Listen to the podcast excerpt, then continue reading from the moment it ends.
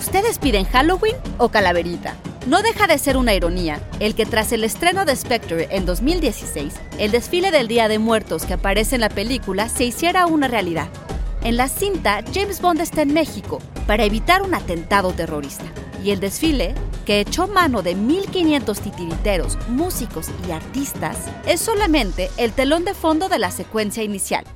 ¿Nuestras celebraciones no merecen más que eso? Institute. Masterpiece Your Life.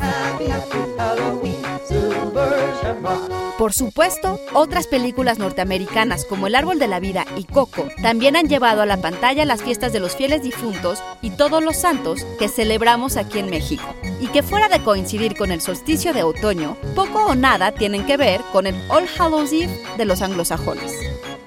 Otro conocido filme que remite a nuestras tradiciones es el cortometraje Hasta los Huesos, realizado por René Castillo con la técnica de stop motion, y en el que un hombre desciende al mundo de los muertos para descubrir, acompañado de calaveritas y el canto de la Catrina, que estar muerto no es tan malo como suena.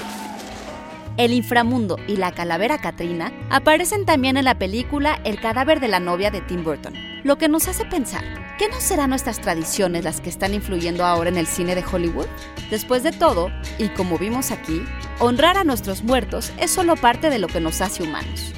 Idea original y guion Antonio Camarillo. Y grabando desde casa, Ana Goyenechea. Nos escuchamos en la próxima cápsula SAE.